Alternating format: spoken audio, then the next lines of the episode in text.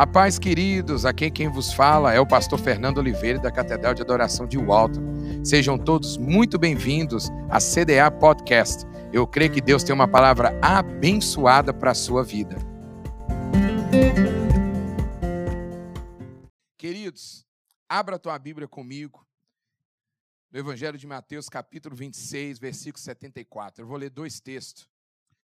Irmãos, assentado mesmo, do jeito que você está, nós vamos falar, irmãos, eu tenho muitos personagens bíblicos que eu. É, me fugiu a palavra agora em português. Que eu me identifico. Amém? A gente não precisa identificar com um. Eu identifico com vários. Agora tem um que eu identifico bastante, é Pedro. Amém? Você conhece Pedrão? Você conhece Pedro? Irmãos, é, lendo um texto específico na época da Páscoa, eu me deparei com algo que eu não prestei atenção de outras vezes. E eu quero que você preste atenção nisso. Nós vamos estar falando do, do Evangelho da Segunda Chance. Amém? Você crê nisso, querido? No Evangelho da Segunda Chance? Amém? Ah, irmãos, obrigado a, ao Senhor pelo esse Evangelho. Senão eu não estaria aqui hoje. Amém? Se nenhum de nós estaríamos aqui. Amém? Vamos ler. Mateus 26, verso 74. Depois eu vou ler Marcos. Então Pedro disse Juro, juro que não conheço esse homem. Que Deus me castigue se não estou dizendo a verdade. Naquele instante o galo cantou e Pedro lembrou que Jesus lhe tinha dito: Antes que o galo cante, você dirá três vezes que não me conhece. Então Pedro saiu dali e chorou amargamente. Amém? Vamos ler agora Marcos capítulo 16, verso 6 e 7. Esse é da ressurreição. Mas ele lhe disse: Não se assustem, sei que vocês estão procurando Jesus de Nazaré, que foi crucificado, mas ele não está aqui, pois já foi ressuscitado. Vejam o lugar onde ele foi posto. Verso 7. Agora vão e deixe recado a Pedro e aos outros discípulos. Ele vai adiante de vocês para Galiléia. Lá vocês vão vê-lo, como ele mesmo disse. Querido, esses dois textos falam do Pedro, da sua queda e até do juramento de Pedro. E depois fala do depois de Jesus ter ressuscitado do, do anjo, né, daquele ser angelical falar justamente para aquelas mulheres que foram lá ao sepulcro para poder ver aonde estava o corpo de Jesus. É, o relato de Marcos que nós lemos da ressurreição, ele é de longe o mais curto dos relatos da ressurreição. Se você ler os evangelhos, irmãos, muitos deles é, são muito parecidos. Eu acho que o evangelho de João é um pouco assim mais diferente do que de Mateus, Marcos e Lucas mas em tese, a grande parte eles são parecidos. E o versículo que nós lemos, esse de Marcos, o último que nós lemos, a Bíblia diz e que diz, olha, agora vão e deu recado. Que recado? Que Jesus o quê? Ressuscitou. E algo que eu nunca tinha parado para pensar, porque o texto fala: vão e deu recado para quem? Para Pedro e os outros discípulos. Eu quero conjecturar aqui na minha linguagem lá de Valadares. Deu recado para Pedro e o resto do povo. Você está entendendo? Eu nunca parei para pensar, porque a ênfase aqui nesse texto deixa Pedro saber que eu ressuscitei. E diga ao resto. Diga a gentalha, diga os outros discípulos. Mas é importante quem saber primeiro? Pedro. Pedro precisa saber que eu ressuscitei, que eu estou vivo. Se eu pudesse, querido, parafrasear, era justamente isso. Vão contar para os outros discípulos, mas especialmente contra para Pedro. Ele precisa saber que eu estou vivo. Irmãos, e por que essa, essa ênfase para contar para Pedro? Irmãos, o camarada de todos os discípulos, ele é aquele, irmãos, que estava sofrendo mais pelo fato de quê? O camarada daquele que nós lemos em Mateus falou o quê? Eu não vou largar Jesus. Eu vou estar com Jesus até o fim, até a morte. Vou servir. E aí eu vou aqui novamente, ele fala: Olha, eu vou estar contigo o tempo todo, eu juro. que eu vou estar com o Senhor. Só que o mesmo camarada que faz isso é aquele que o quê? Que nega o Senhor três vezes. No dia da traição de Jesus, traição por quem? Judas, um dos seus discípulos, nega ele três vezes. Irmãos, presta bem atenção aqui. Eu tenho certeza, se de contar a Pedro, né, que a gente olhar, é como se Deus estivesse falando, Jesus estivesse falando: olha, tenha certeza de contar a Pedro que ele não foi deixado de fora. Diga a ele que nenhuma falha de ele ter negado a mim três vezes não vai impedir de eu continuar amá-lo. Peraí, você não entendeu, não. Era como se Jesus tivesse falado: olha, contra para Pedro, que mesmo por causa do seu fracasso, mesmo quando ele disse que não ia me abandonar e ele acabou me negando, diga a ele que eu continuo vivo e o mesmo amor, antes, quando ele jurou que não ia me negar e acabou negando, o meu amor por ele não mudou. Eu estou aqui para declarar para você, querido, para nós, que mesmo diante do teu erro, mesmo diante dos seus dias de fracasso, mesmo diante do dia que quando nós falamos, Deus, eu vou te servir por resto da minha vida, mas quando chega na segunda, a gente erra, a gente pisa na bola, a gente nega o Senhor com os nossos atos, Jesus está falando aqui, olha, eu estou vivo, contra a Cristina, contra o Fernando, contra a Cartiane, contra Pedro, que eu não abandonei. Ah, querido, o evangelho da segunda chance alcançou a Pedro, mas também nos alcança hoje. Irmão, quanta gente vive uma vida, irmão, porque errou, porque pisou na bola. Irmãos, achando que esse cultura do cancelamento que Jesus cancela, Jesus não te cancelou. Você sabe o que, é que eu estou falando? Hoje, irmãos, as pessoas te cancelam. Simplesmente, irmão, se você tem uma visão diferente do que é a dele ou do que é a dela, irmão, cancelou, acabou. Irmãos, é muito simples. Eu vejo, às vezes, os comentários dessas pessoas famosas, a pessoa deixando de seguir. Um, dois, três. Já viu isso? Quando, na verdade, ninguém é obrigado a seguir ninguém em rede social. Né? É, ninguém, irmãos, é obrigado a seguir ninguém. O evangelho da segunda chance, irmãos, alcançou Pedro também para nos alcançar. Não existe muita segunda chance na vida. Querido, tem lugar que não tem segunda chance e tem pessoas, irmãos, que não te dá segunda chance. Hoje em dia, você já escutou aquela frase, é agora ou nunca. Tem que endurecer para você se dar bem na vida. Já ouviu falar isso? Três erros, essa aqui é mais americana, né? Three strikes and you're out. Três erros, você está fora. E o Evangelho de Jesus, irmão, tem uma resposta simples para o nosso pensamento, sabe, masoquista. Eu fico pensando isso, irmãos, quantos erros Pedro teve? Negou uma, negou duas. Pedro, three, you're out. Pedro não foi só uma vez. Eu creio que no pensamento, irmão, de beisebol americano, a palavra de Deus nos mostra, irmãos, que ele pode errar uma vez, ele teve a segunda chance, errou de novo, teve a terceira chance, errou de novo. Mesmo assim, Jesus não cancelou. Mesmo assim. Agora, o nosso mania de ser masoquista, irmãos, em Hebreus capítulo 4, versículo 16, o texto diz: Assim nos aproximamos-nos do trono da graça com toda a confiança, a fim de recebermos misericórdia e encontrarmos graça que nos ajude ao quê? No momento da nossa necessidade. Querido, a graça de Deus, ela só está disponível para justamente para aquele que erra. A misericórdia de Deus é para quem erra. Se você não erra, se você é aquele, irmãos, que sempre está certo, para quem então existe a misericórdia e a graça? A graça e misericórdia de Deus só existe por conta de mim e de você. Eu preciso da graça, eu preciso dessa misericórdia. Por que deixar, irmãos, um momento de outros erros na nossa vida, sabe, nos ditar, irmãos, o que, que vai ser daqui para frente? Com certeza você pode ter uma segunda chance, é só você o exemplo de Pedro. Como que o camarada, irmão, se nós fôssemos Talvez Jesus, nós jamais teria dado uma chance para Pedro. Amém? Nós não damos chance, irmãos, nem para amizade. Fulano pisou na bola, você o que, que você faz? Nunca mais. Não é isso? É, falou mal de mim, nunca mais. Cancela. Deleto do, do, do Facebook, do Instagram. Hoje é assim, né, irmão? Quando tá com raiva de alguém, lá, o povo lá. né, bloqueia, deleta e tudo mais. É a cultura, né, que a gente vive. Agora, irmãos, o apóstolo Pedro, ele não tinha como saber, irmãos, que como a história de Pedro, né, seria significativa, irmãos, às gerações futuras.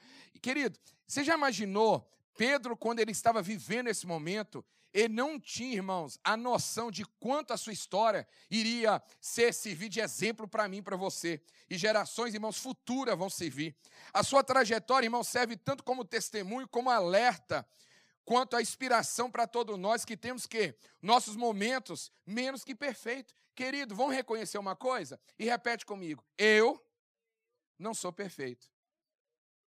Irmão, isso é libertador. Vamos lá, vamos repetir de novo? Eu não sou perfeito. Irmãos, a gente tem que declarar justamente isso para saber, irmão, que nós estamos na dependência de Deus. Pedro demonstra, irmão, como nós podemos cair muito longe e mesmo assim o Senhor capaz de nos levantar. Irmãos, cada um de nós que estamos aqui, nós já vivemos um tempo que nós caiu e o Senhor precisou nos levantar. O Senhor precisou nos alcançar. Pedro é um apóstolo impetuoso, mas ao mesmo tempo ele é apaixonado. Que contraste é esse? É o camarada, irmãos, que, que as emoções estão na flor da pele, mas ao mesmo tempo ele amava o Senhor. Qual que é a declaração quando Jesus aparece a Pedro e fala: Pedro, tu me amas? Pedro, tu me amas? Qual que é a declaração de Pedro? Ele fala: Senhor, tu sabes que eu te amo. Irmãos, Hoje nós falamos uma coisa muito simples: assim, se a pessoa ama, ela vai ter atitudes. A atitude de Pedro não foi de alguém que ama Jesus. Será que a atitude sempre é uma atitude que revela como nós amamos? Se eu for olhar a, o que Pedro fez diante de Jesus, eu poderia falar: esse camarada não ama. Mas eu estou aqui para te falar algo, irmãos. Nem sempre as nossas atitudes vão coincidir com aquilo que nós sentimos, com aquilo que nós pensamos.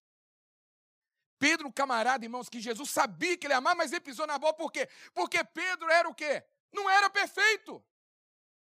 Irmãos, ele andou sobre as águas, caiu, irmãos, é, saiu do barco para poder andar no caminho, mesmo assim ele também acabou fundando.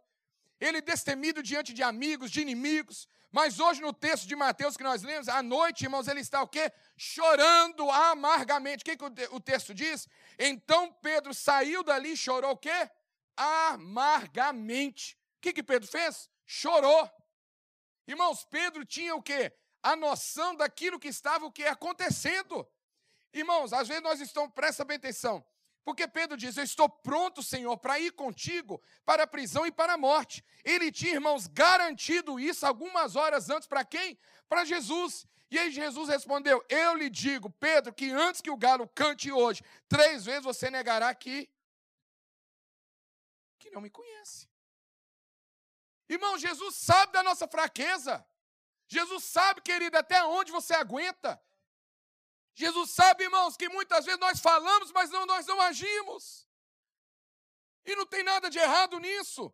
As suas memórias, irmãos, de Pedro, passem correndo enquanto ele revive os eventos daquela noite angustiante. Irmão, você já pisou na bola com alguém ou já fez alguma coisa errada e você fica na mente falando assim: meu Deus, se eu pudesse voltar atrás e fazer diferente. Irmãos, eu creio que Pedro pensava isso. Ai, se eu pudesse fazer alguma coisa diferente. Irmão, mas glória a Deus que Jesus deu ele uma nova oportunidade.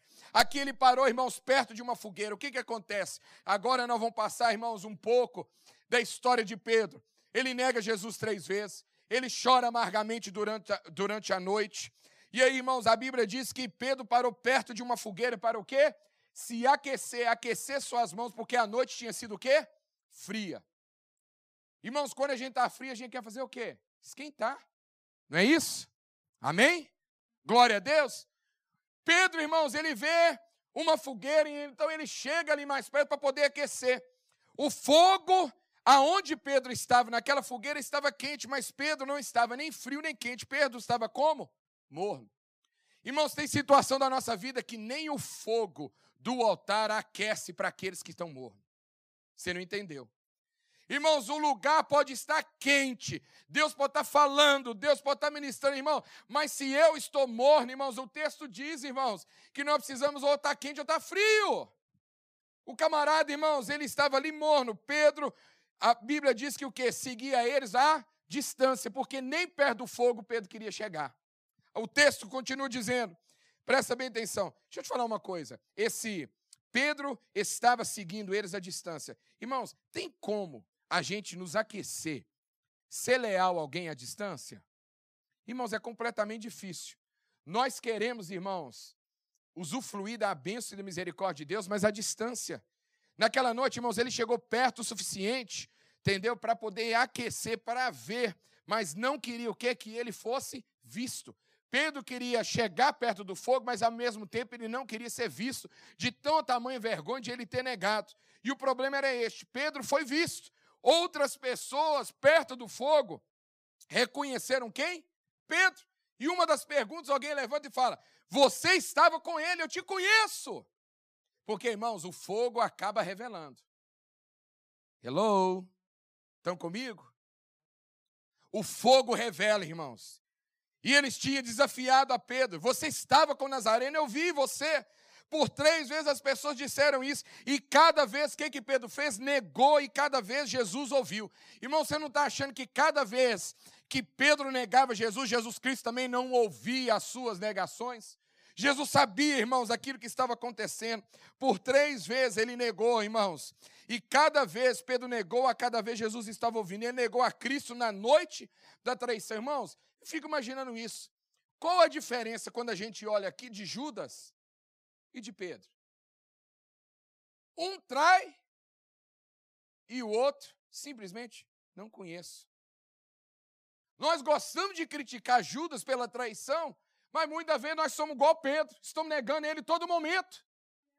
Nós falamos, irmãos, colocando num patamar do pecado do fulano é pior do que o meu, quando na verdade o meu é tão ruim quanto o dele. E nós estamos na mesma situação aqui, porque ele continua e fala: Eu não conheço este homem. Um camarada, irmãos, que andou três anos com Jesus e disse: Olha, Senhor, que eu, que o Senhor me castigue se eu não estou dizendo a verdade. Juro. Irmãos, imagina só a situação de Pedro.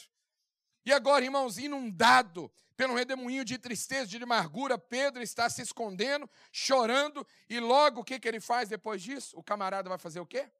Pescar. Não, você ouviu certo. Ele chora amargamente, tenta se esconder, e o que, que ele vai fazer logo em seguida, depois? Pescar. O que, que Pedro era? Pescador. Agora é interessante, durante três anos que ele andou com Jesus, eu não vejo nenhum relato de Pedro pescando. Jesus, quando chama Pedro, fala aqui: larga essas redes, venha me seguir, porque hoje eu vou te fazer o quê? Pescador de homens. Jesus chama Pedro, irmão, justamente naquilo que ele estava fazendo por último. O que, que Pedro estava fazendo por último? Pescando. E agora que Jesus não estava mais presente, irmãos, ele volta então a pescar. Dois anos antes, quando Jesus chamou Pedro para ser pescador de homens, ele largou a sua rede e seguiu, por quê? Qual que é o mandamento do Senhor falou?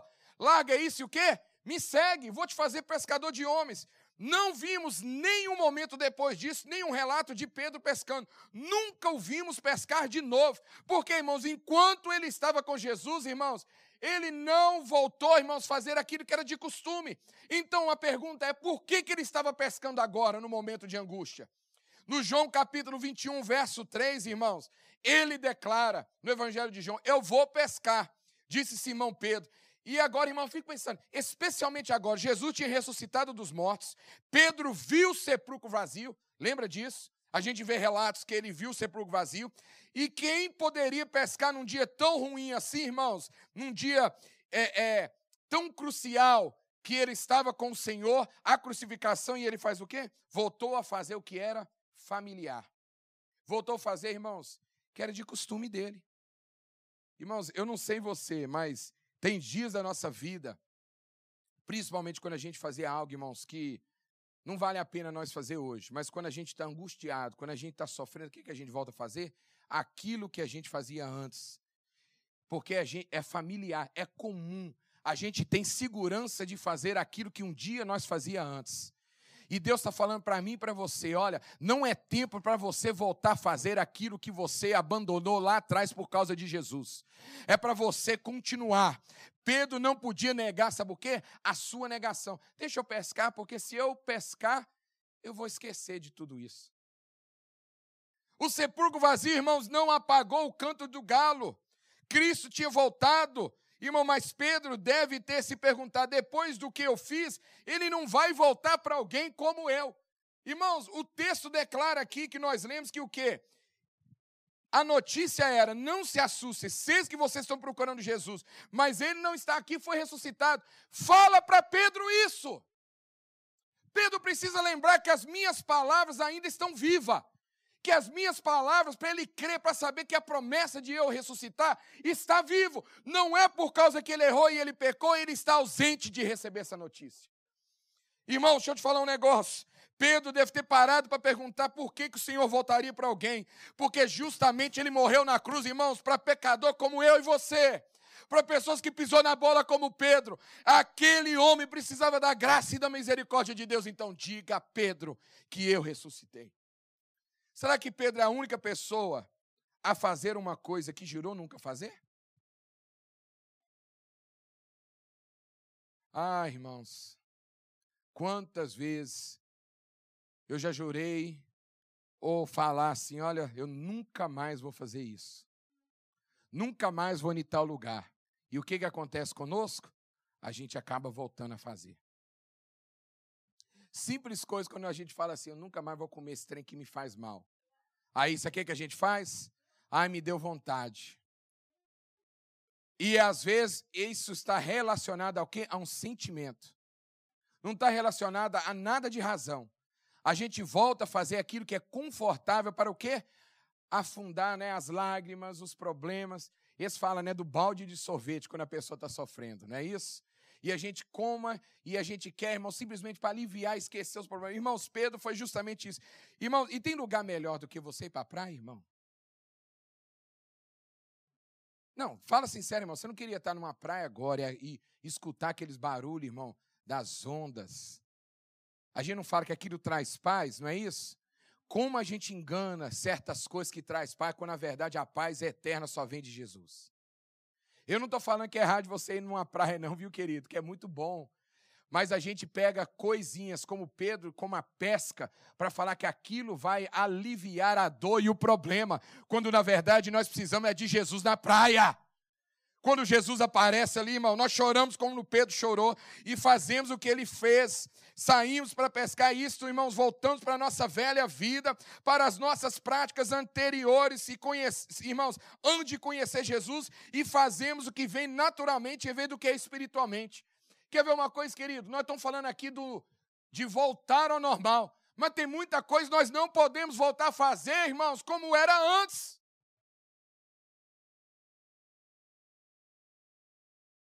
Nós não podemos gastar como antes, porque se vier uma pandemia, você fica sem trabalhar, e aí? Será que nós não aprendemos com esse tempo? Nós não podemos comer e fazer tudo com o nosso corpo, porque até mesmo, irmãos, aquelas pessoas que têm o corpo mais debilitado foram os que mais sofreram quando pegou Covid. Então, voltar ao que era antes não, não é bom, não é necessário, não tem como. Eu preciso mudar.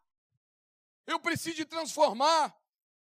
E aí, irmão, nós perguntamos se Cristo tem um lugar para nós, irmãos. Pessoas que jura que vai fazer o certo, que vai fazer a coisa boa, mas mesmo assim nós começamos a fazer as coisas erradas.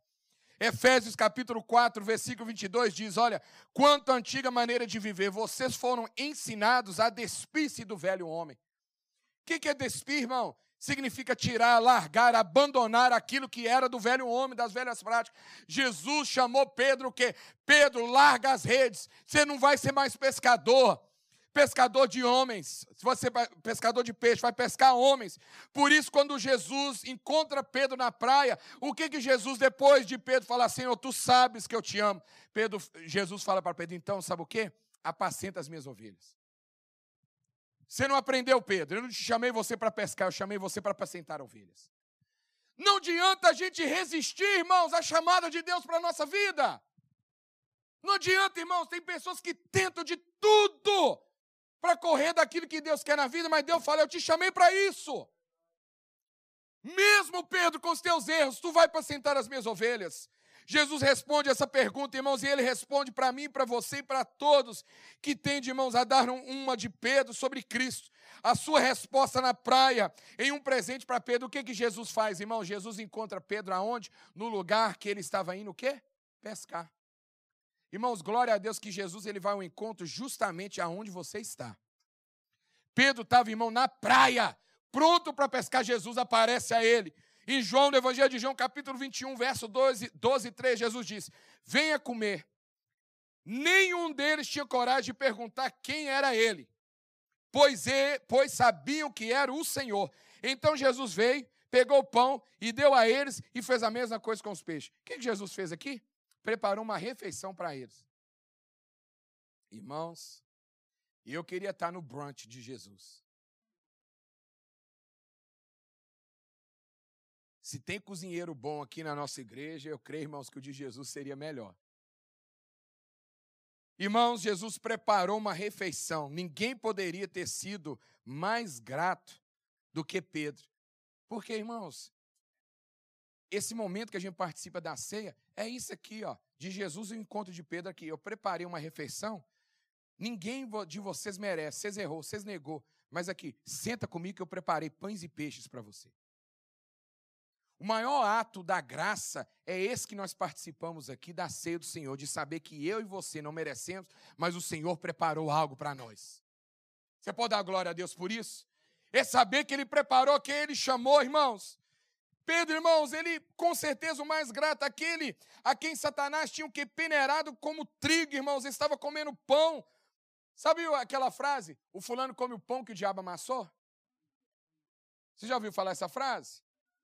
Pedro, irmãos, estava comendo o pão que Jesus amassou.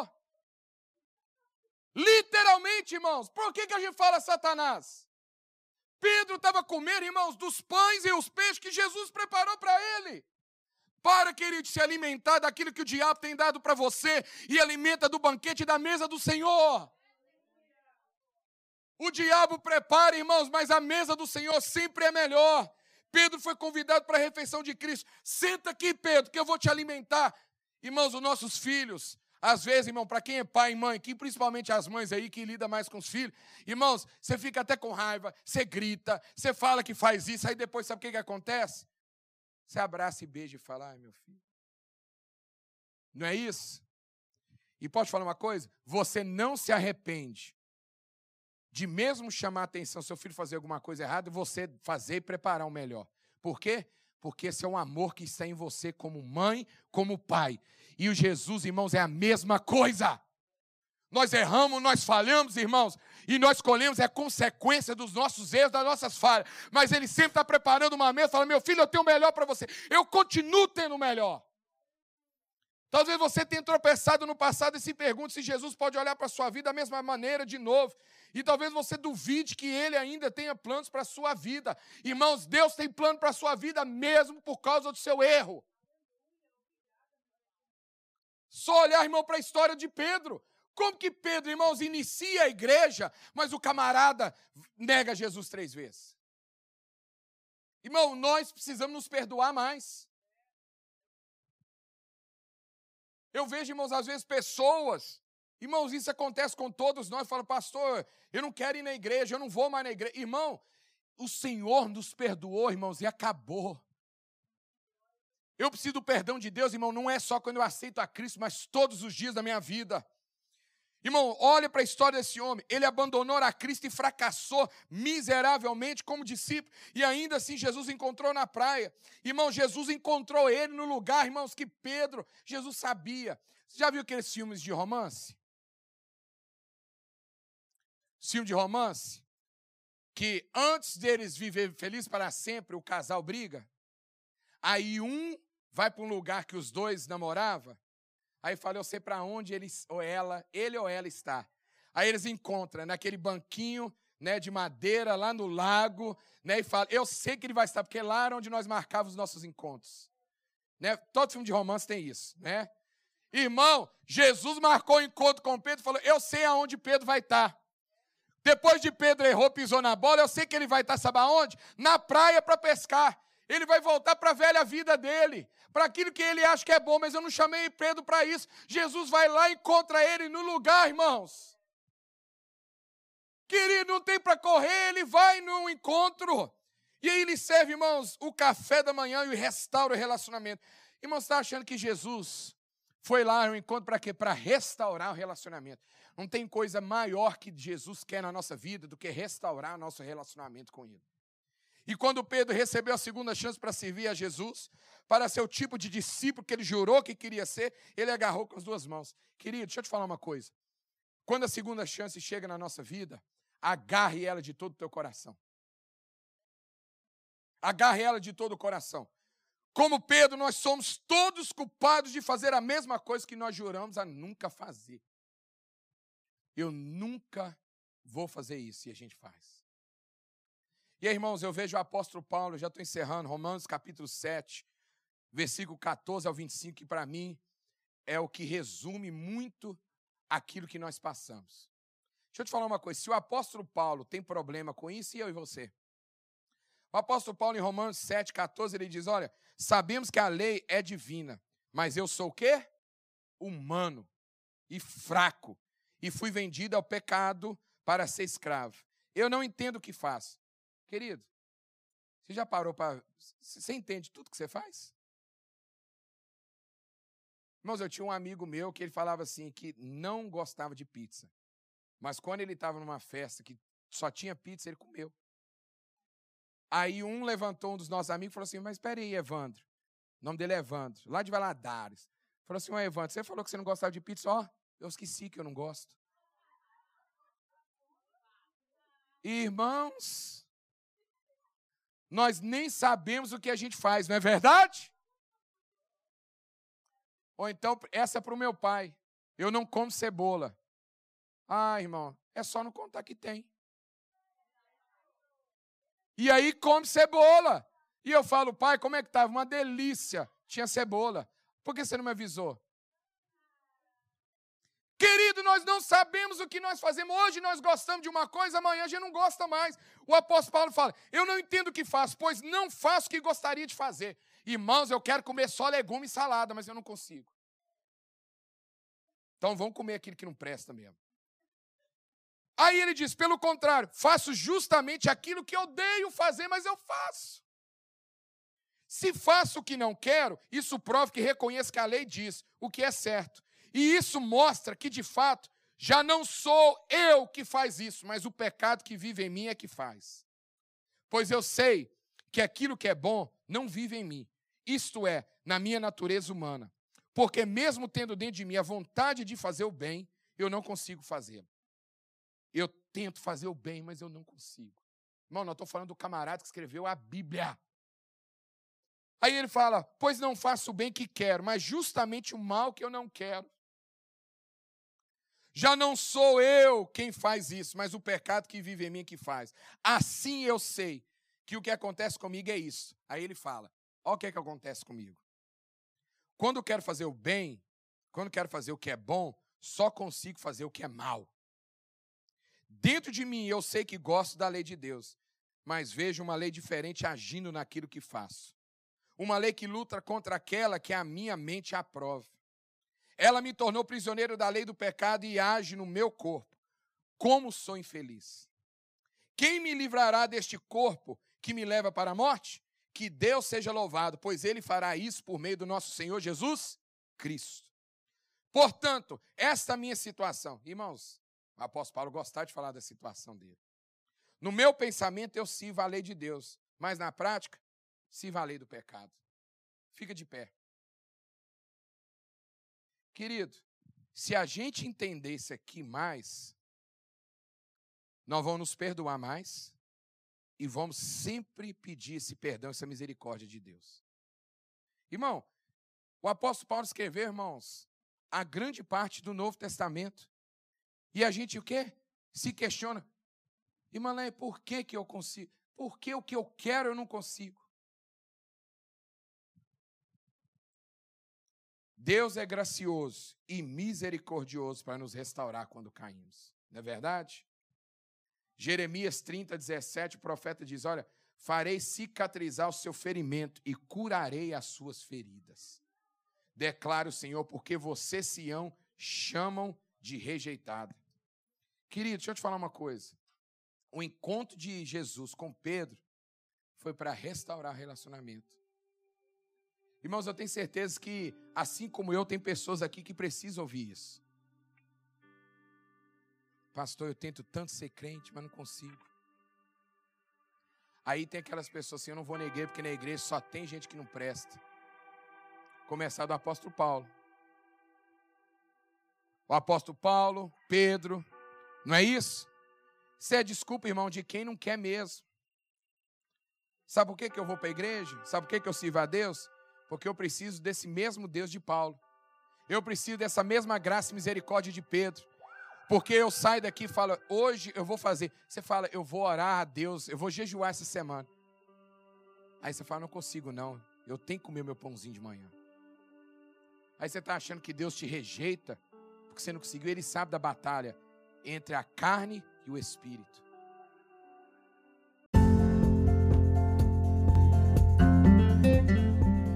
Se você não quer perder palavras assim como essa, não esqueça de nos seguir aqui.